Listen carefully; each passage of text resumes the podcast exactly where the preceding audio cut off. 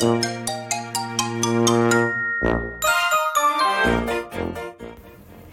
んにちは。横浜で15年以上犬の保育園の先生を行っているなおちゃん先生と申します。はい。今回は企業ワーママが15年間旦那に応援してもらうために仕掛けていることというテーマでお話をしていきます。こちらはですねあげ妻の心熱くしちゃわない？チャンネルのあげ妻さん。アラフォーワーママかりんの夢かなラジオのかりんさん。スタイフ界きってのビジネスワーママのこの偉大なるお二人がなんと6月2日に中目黒でセミナーをリアルセミナーをされるんですね。しかも相当な安価ですよ。はい皆さんもしお気になる方はかりんさんあげずまさんのチャンネルにぜひ遊びに行ってみてくださいね。こちらセミナーに先立ちましてですねそのコンセプトが仕掛けられる側ではなくて仕掛ける側になろうというコンセプトなんですよね。そのセミナーに先立ちまして仕掛けたこと何かありますか？ということでこのセミナーに参加したい参加してみようかなと思われる方で構成されているオープンチャットの中で今「ハッシュタグ仕掛けたこと」をテーマに皆さんが配信をされていらっしゃるんです。私もこの仕掛けるって何だろうと最初はハテナだらけだったんですけれども皆さんの配信を聞いたりブログを拝見させていただいたりしてね今回自分も「ハッシュタグ仕掛けたこと」の企画に乗ってみようかなと思ったわけです。皆さんは何か仕掛けたことありますか？まあ言っても15年間ね営業というか起業をしておりますのでいろんなことを仕掛けてきたと思うんですけれども今回は私と旦那さんのパートナーシップに焦点を当ててみたいと思います。私は犬の保育園を起業して今年で15年。今は完全に一人運営をしているため家族の理解なしには成り立ちません。これは一人で個人事業主やお仕事をされていらっしゃる方であれば皆さんそうだと思うんですけれどもね。特に子供が生まれてからは旦那さんの支援なしには続けてこられませんでした。それは一重に彼の性格によるものでもあると思うんですが私自身が彼との関係性の中で支援し続けてもらうために何をしてきただろうと考え今回思いついたことを挙げてみました。私と旦那さんは今年で結婚12年です。実は彼とのお付き合いが始まったのは私が彼と一緒の会社で派遣社員とドッグトレーナーの二足のわらじを辞めて犬の保育園とホテルを起業しようと決めた。8ヶ月前だったんですね。お付き合いしてまあ割とすぐですね。半年ちょっと経ってから突然ですね私は会社をやることになった。法人経営法人経営を始めることになった。と彼に告げました。これを機に実は私は彼とは別れようと思ってたんですよね。この辺りの詳しい経緯というのは2月26日月曜日。お昼の12時から。元婚活選手のミクさんとのコラボライブでお話ししようと思います。ミクさんのチャンネルの方で行いますのでよかったらぜひ来てみてくださいね。そして起業してから今年で15年。その間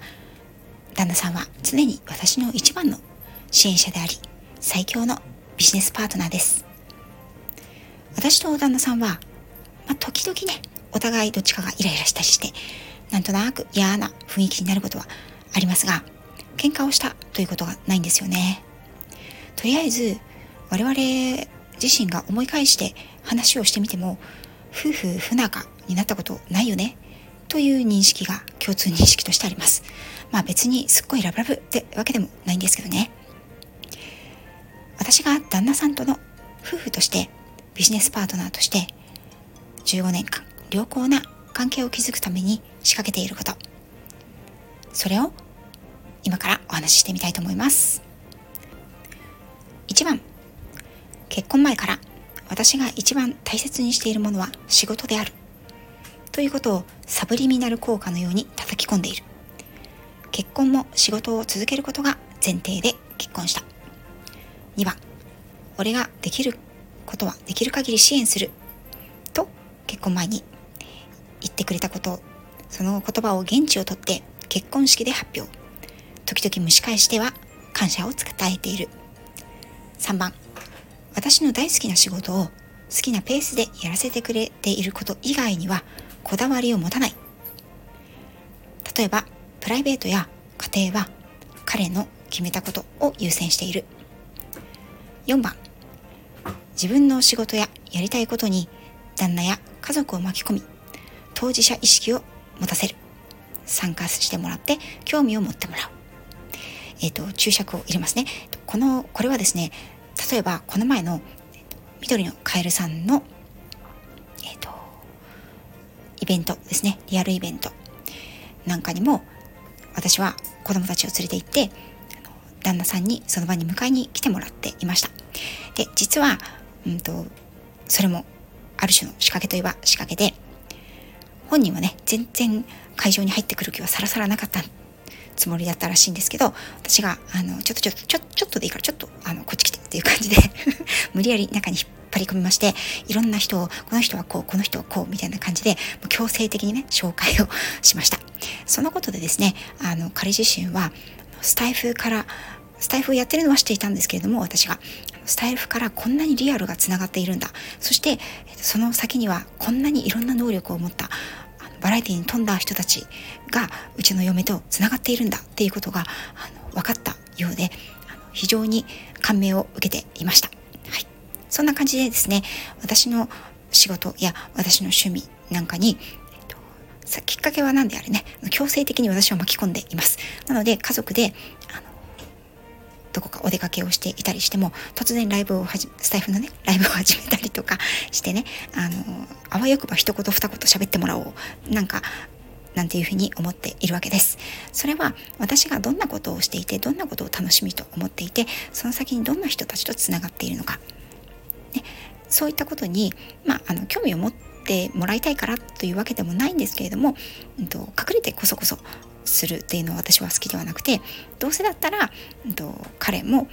彼自身が楽しめることをねあの私と違う媒体でもいいので探してほしいなっていうこともまた一つ思っていることなんですよね。まあ、その結果とまでは言わないんですけれども、えーと彼はねまた別の自分のコミュニティを発見しましてそれはスタンド FM 以外なんですけれども最近はここここ12年はですねそちらのコミュニティでのつながりを持っていろんなところに出かけていったりやり取りをしているみたいです。そしてこれはですね SNS とか、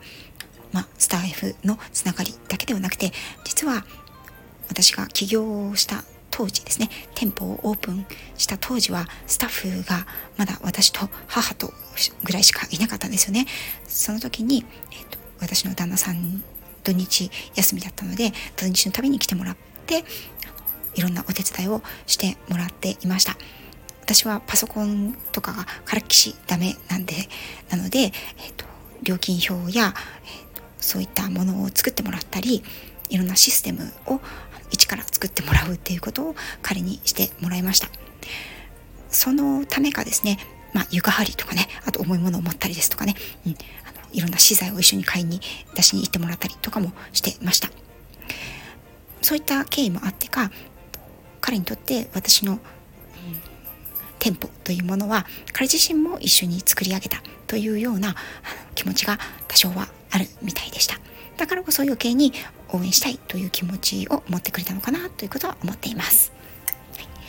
えー、そして5番ですね。5番は相談し、頼り、任せる。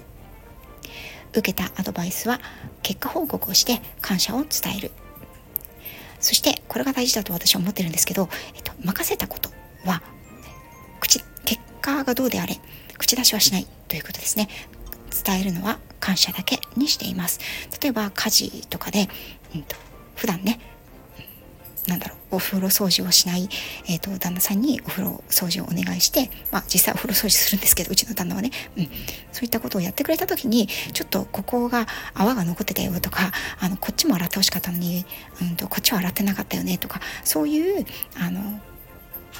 うん、できてないところに焦点を当てるんではなくてやってくれたことにとにかく感謝をする、うん、任せた以上はそこに口出しをしないということは徹底しています。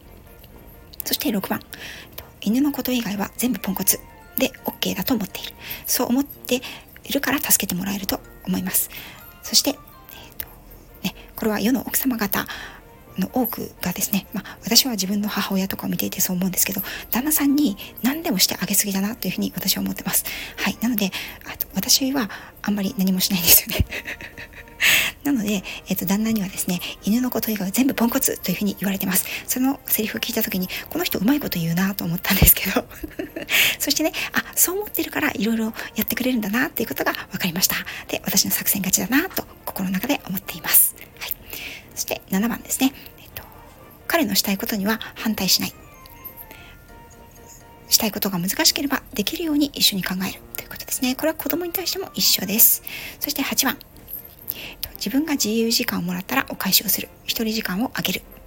これはですね、えー、っと、やっぱり子供さんがいらっしゃるあの家庭にはあるあるだと思うんですけれども、子供が生まれるとどうしても親の一人時間、自由時間というのは極端に減りますよね。私は平日休みがあるので、その時に自分のやりたいことを行きたいところへ会いたい人に会ったりできますけど、旦那さんはカレンダーの休み通りなので、子供たちの休みと一緒なんですよね。うん。でも彼がどうしてもこれを一人でやりたいっていう時があるのであればそれはどうぞどうぞ行ってらっしゃいということであの一人時間自由時間をあげてるという感じです。はい、で、えーと、例えば私がうんとそれこそ今度のセミナーですね。6月2日のセミナーにどうしても行きたい一人で行きたいってなったらその代わりにあのその前の日の土曜日は一人であのどっか遊びに行っていいよっていう感じで、まあ、ギブアンドテイクですね、うん。はい、そんな感じにしています。9番。どんなに興味のない話や勧められたものも一旦は聞く。はい。ここも大切かなと思ってます。はい。この時に大切なのは全く興味ないよという顔をしないということですね。はい。10番。彼のやりたいことは全力で応援する。はい。これはですねえっ、ー、と例えばあの前にねこれは実際今はそういうふうに思ってないんですけど前になんか俺は脱サラしてたこ焼きをやりたいなって言い始めたことがあったんですよね。で私はその時にあのうんって思ったんですけど本当にそれをやりたいんだったらねうんあのいいよ協力するよっていう感じどこでどんな風にやりやろうかっていう感じで2人でねちょっと具体的に プランを立てたりしたこともありました。なのであの花から何も聞かないでそんなのやめた方がいいんじゃないっていうんじゃなくて一旦はあの必ず応援するっていうことをしています。はい、で11番誘われたら必ず乗る。はい、これは何でもそうですね。何でも誘われたら必ず乗る。はい、で、えっ、ー、と12番疲れている時具合が悪い時はここぞとばかりいたいたわる。普段は3割の力しか発揮しないということです。はい、相手がですね、相手が疲れてたり具合が悪い時は休んでもらって、ここぞとばかりいたわります。普段はその代わり普段は私は3割の力しか発揮していないです。はい。13番、親族や友人の相手のですね、相手の親族や、友人の悪口は絶対言わない。自分自身の親族や友人の悪口とかディスりとかね、なんか軽口とか言われたとしても私は言わないようにしてます。はい。14番、彼が大事にしているものを大事にする。これは皆さん一緒だと思います。15番、反対意見こそ丁寧に話を持ちかける。相手の意見を尊重する。これも一緒ですよね。家族でも家族じゃなくても一緒だと思います、はい、で16番。容姿ですね。容姿。あの姿形ね。シワが増えたりあの白髪が増えたりね。シミが増えたりするのは仕方がないです。お互いね、うん、だけど、えっ、と、一応体重は維持しようと思ってます。結婚して、あの、当初はすっごい細かったのに、10年経ったらブクブク太りやがって、みたいなことはないように、えっ、と、一応維持に努めています。はい。えっ、と、17番。旦那を誰かと比べない。常に私にとって一番の旦那さんだと信頼する。あなたは私の最高のパートナーです。だって私が選んだんだから。ということですね。これを伝えるようにしています。ということで、長々と17番まで述べてみました。いかがでしたでしょうか？まあ、我が家はですね、まだ子供も小さいので、これからまた子供が成長してくる過程などなんでね、いろいろ出てくると思います。皆さんもパートナーさんとのうまくいく仕掛け、あったらぜひ教えてくださいね。そして、これを聞いてね、仕掛けられる側ではなくて、仕掛ける側になろうというテーマのリアルセミナー、興味持った方は、ぜひ6月2日、あげずまさん、かりんさんのあげ花リアルセミナー、興味を持っていただけたら、どうぞチェックしてみてくださいね。概要欄にお二人のチャンネルのリンクを貼っておきたいと思います。そして2月26日月曜日、お昼の12時からやりたいことを全て叶えてきた私がどんなことを考え何を大切にしてきたのかそして起業期に別れようと思っていた旦那さんとどのように結婚に至り12年間円満で過ごしてきたのか。そんな話を元婚活戦士ミクさんと一緒にミクさんのチャンネルでライブをしたいと思いますのでよかったらぜひ聞きにいらしてください。今回も最後まで聞いていただきありがとうございました。